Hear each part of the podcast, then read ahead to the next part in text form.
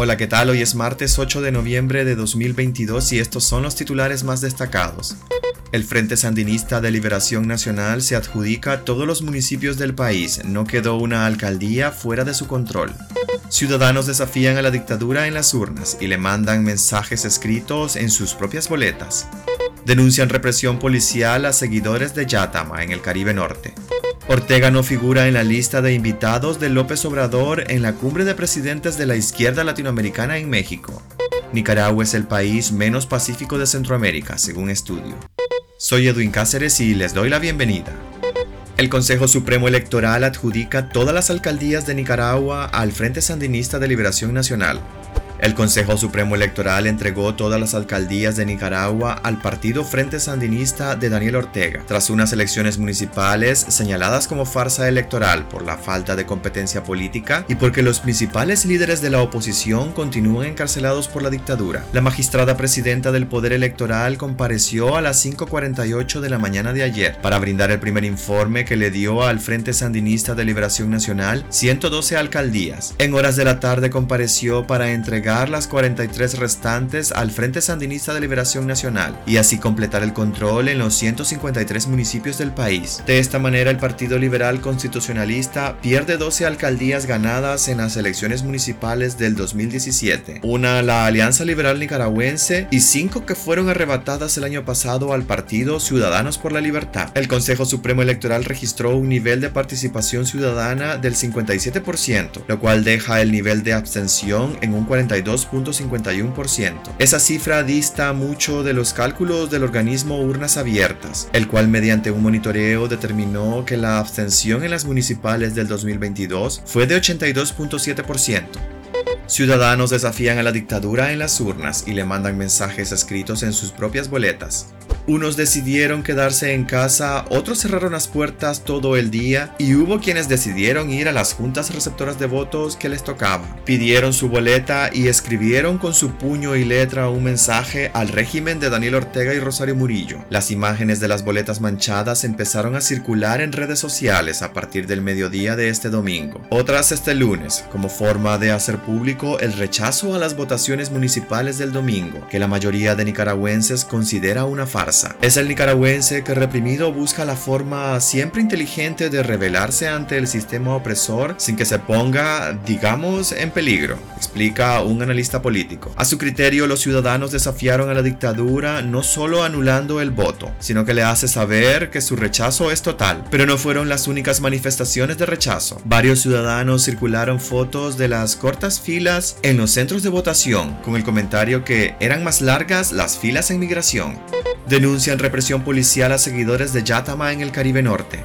La policía orteguista agredió a miembros del partido Yatama cuando se encontraban haciendo un conteo paralelo de votos, porque aseguran que les robaron varias alcaldías en la región autónoma de la costa Caribe Norte. Militantes de Yatama aseguran que ganaron las alcaldías en varios municipios y que el oficialismo pretende robarlas. Ante los reclamos de la ciudadanía, la policía reaccionó con agresiones, denunció el organismo Urnas Abiertas. Según dijo a Despacho 505, un habitante de Bilgui, Yatama convocó a sus seguidores a través de su radioemisora, con el objetivo de reclamar que fueron despojados de varias alcaldías. Uno de los municipios que este partido reclama es Huaspán, donde según el primer informe, el Frente Sandinista de Liberación Nacional obtuvo 240 votos más que Yatama. Ya en el segundo informe, el Consejo Supremo Electoral dijo que Yatama obtuvo el 48.40% de los votos, mientras que al Frente Sandinista de Liberación Nacional le asignó 49.18% de los votos, ya con el 100% de las actas escrutadas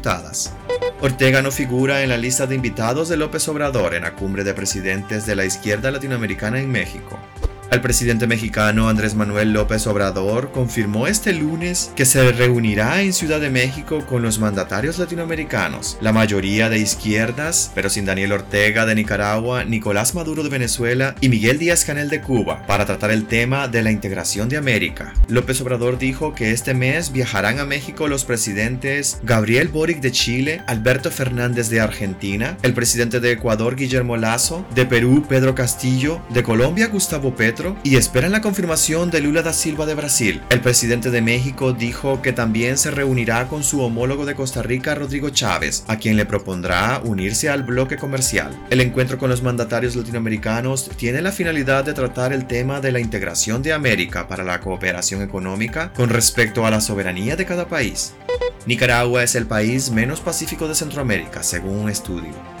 Nicaragua es el país menos pacífico de la región según un estudio sobre el bienestar elaborado por el Centro de Estudios Transdisciplinarios de Centroamérica CETCAM, un espacio de pensamiento integrado por investigadores de distintas disciplinas. Desde el 2014 Nicaragua ha visto deteriorado su clima de paz social, según el índice de paz global, lo cual opera en detrimento de la seguridad, cohesión y la confianza colectiva necesaria para el desarrollo humano y el progreso social, señaló el estudio denominado El incierto bienestar, ciclo económico y calidad de vida en Nicaragua 2018-2021. El estudio se basó en los efectos económicos del estallido social de Nicaragua en abril de 2018 y las razones por las que el país muestra un desempeño discreto. Entre otros aspectos, SETCAM indicó que de 2017 a 2021 Nicaragua bajó de la posición 74 a la 130 de un total de 163 países en el índice de paz global como producto de una crisis que afectó la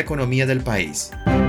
Pues hasta aquí quedaríamos este día, gracias por acompañarnos y recuerden visitar nuestra página web despacho505.com para ampliar y conocer más noticias y también nuestras redes sociales. Nos puedes encontrar como despacho505. Que tengan un excelente día.